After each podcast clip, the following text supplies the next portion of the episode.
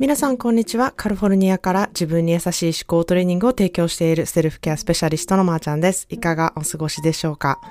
えー、暖かくなってきて、あの、草木が青々とね、あの、茂り出して、お花が咲き乱れ、桜がね、結構春色に、あの、包まれてきてワクワクすることが多くなってきてるんじゃないかなって思うんですけれども、その反面、花粉ってめちゃくちゃ厄介だなっていうふうに 思っている私は毎日を過ごしています。皆さんは花粉どうでしょうか？花粉症でしょうか？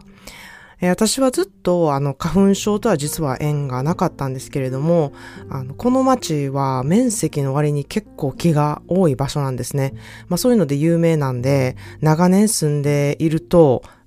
花粉症になるよって あの、言われることが多くてですね。あの、まあ、初めの5年、6年ぐらいは全然私も平気だったんですけれども、その年によって、こう、すごいひどくなったりとか、またその日によって、あの、今日は花粉結構花粉症がすごく出てるなっていう日が、あの、あったりするんですね。で、本当に時によっては、まあ、薬を取らないといけないくらいひどくなったりとか、あの、するんですけれども、まあ、あの、いろんな症状があると思うんですね、花粉症にでも。でも私の場合は、まあ、皆さんと同じように、こう、目が痒くなったり、鼻水、くしゃみとか、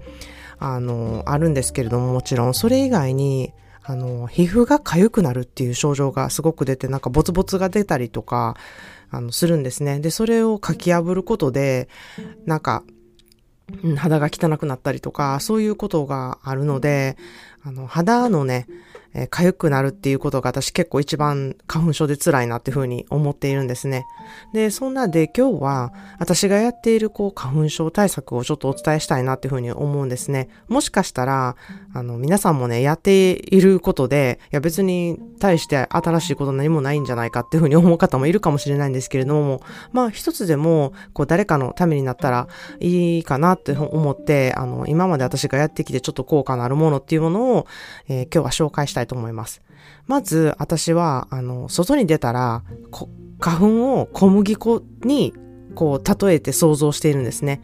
なので、その辺にいっぱい小麦粉が、こう、あの飛び交っていてですね、それにまみれて帰ってくるっていう風に想像して、あの、家に帰ってくる時にそういう考えでこう対処したりするんですね。で、花粉ってこう目に見えないものが多いので、こう知らないうちに自分についたまま行動していることがやっぱり多いので、小麦粉っていう風に考えたら、その分かりやすいあの白い粉が飛び散ってるって想像しやすいと、それに対しての対処がしやすいなっていうふうに思うからなんですね。で、まあ、帰ってくる、来ると、まず家の中に入る前に、外で、まあ、ジャケットとか着ている服とか上からさささっともう手でこう払う感じで、あの、落とす花粉、まあ見えないですけど、小麦粉があるという設定で、こう、体の、あの、服の上からちょっとささっと払ったりとかするんですね。で、この時に髪の毛もブラッシングをしたりとか、頭をこうさささっと振って、あの髪の毛の花粉を振り払うように、うん、しています。で、家に入ったら、まあ、即服を脱いでシャワーをかかったりするのがベストなんですけれども、まあ、それがすぐできない場合は、まあ、服を着替えて、あの、手洗い、うがいをして、で、その後、あの、顔を洗って目と鼻の穴を洗うっていうことをします。で、あの、できればウェットティッシュとかで髪の毛をこうなぞって、なるべくこう花粉を拭き取るように、うん、するっていうことをしています。で、長い髪の方は、あの、髪をまとめて、あの、髪についた花粉がね、その辺動いてる間に落ちないようにしたりします。で、お風呂に入るときは、オートミールの入浴剤っていうのが、まあ、あるんですけれども、まあ、日本にちょっとあるのかどうかわからないんですけれども、オートミールの入浴剤だったりとか、あとはハーブだとカレンデュラっていうものやカモミールを入れたお風呂に入ると、こう、肌のね、かゆみの抑える成分があるので、それをよくしています。あの、肌にちょっと症状が出ている場合は、なるべくそういうものを使ったりしています。で、あとは、家で、あの、家ではね、あの、年中、こう、地元で採れる蜂蜜を使っているんですね。で、地元で採れる蜂蜜には、あの、もちろん地元で育った、えー、花粉からね、できた蜂蜜なので、その花粉から、あの、免疫を取るっていう意味で、あの、使っているんですね。で、本当に、あの、ラッキーなことに、ご近所さんでね、蜂蜜を作っている方がいまして、その人からね、あの、いただいてるんですけれども、それを本当に使用してから、花粉症が本当に楽になりました。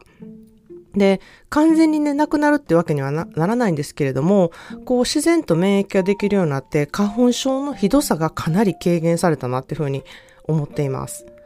で、あともう一つは呼吸法ですね。で、人ってこう意識してないと結構口から呼吸をすごいしているんですね。で、まあそうすると花粉とかいろんな菌とか喉からこう入ってくるので、フィルターがない状態なんですよね。まあ今はマスクっていうフィルターがありますけれども、もしこう野外に出ている時とか、あの、あんまりマスクを今せんでもいいなっていう時に外している場合っていう時は、あの、喉から、口からの呼吸じゃなくって、鼻から呼吸をするっていうことってを本当に意識してしないとなかなか人ってできないんですね。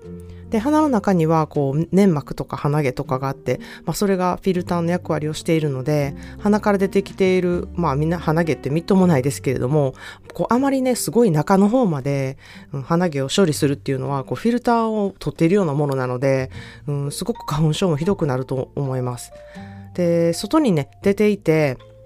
なかなかね、目を洗ったりとかできない場合は、私は目薬を持ち歩いているんですね。で、この目薬なんですけれども、なんかこう、充血用とかじゃなくて、生成水などでできた、あの、目を洗う用の目薬で、結構こう綺麗な水でできていて、一回一回使い切りで、あの使えるような、そういうものがね、すごく清潔でいいなっていうふうに思っています。まだね、あの、今日のインスタのストーリーに私が使っているその生成水でできている、えー、目薬みたいなものをちょっと載せようかなっていうふうに思うので、また見てみてください、えー、私はコンタクトレンズをしているんですけれども、コンタクトをしている人って花粉がレンズにつくとなかなか取れないんですね。で、なんかそのピタッともうついてる状態でずっと過ごしているとずっと目があの、かゆいとか、ずっとなんか目のね、中で、こう、レンズがゴロゴロするみたいな、すごい違和感があるんですよ。で、これって本当にひどくなると、もうなんか、涙目であんまり前も見えないしってなってくると、すごく居心地も悪いので、もうそうなると私は、コンタクトレンズじゃなくて、もう、メガネにしようって変えてたんですけれども、あのこの生成水の目薬を使うようになってですね、かなり、うん、コンタクトレンズでも花粉症がすごく楽になりました。で、まあ、花粉でね、ちょっと、えー、喘息っぽい症状になる年も私あったんですね。こう、息が浅くて、こう、呼吸があまりしにくい状態ですよね。まあ、深呼吸というか、ちょっと、うん、うん、胸がちょっと締め付けられるような感じ。そういう時は、あの、熱いシャワーをお風呂場にバーって流して、浴室をちょっとスチームルームのようにして深呼吸をすると、うん、あの、10分ぐらいその中にいるとすごく楽になります。で、この時に床に、えー、ペッパーミントとか、うん、あとはユーカリのアロマオイルとかをね、えー、数滴垂らすとすごい効果もアップします。ということで今日は私がやっている花粉症対策をちょっとシェアしてみました。まあね、本当にひどい時は、あの、薬に頼る時もあるので、そういうこともね、あの、大事やなっていうふうに思います。あの、何もこう、今やってる、うん、お仕事ができなくなったりとか、何か生活に支障があるってなってくると、すごく生きにくいし、暮らしにくくなるので、うん、そこもすごく、あの、取ることも大事だなっていうふうに思うんですけれども、もしこのあの、今日紹介したことをちょっとやってみて、少しでも、あの、効果があって、えー、楽になれば、あの、とっても嬉しいなっていうふうに思ったので、また、あの、よかったらやってみてください。このエピソードが良かったなと思ったらまたフォロー、えー、シェアの方していただけるととっても嬉しいです。それでは皆さんも今日もいろいろいてよしをモットーにあなたらしい素敵な一日をお過ごしください。See you in the next episode. Have a wonderful self-care day.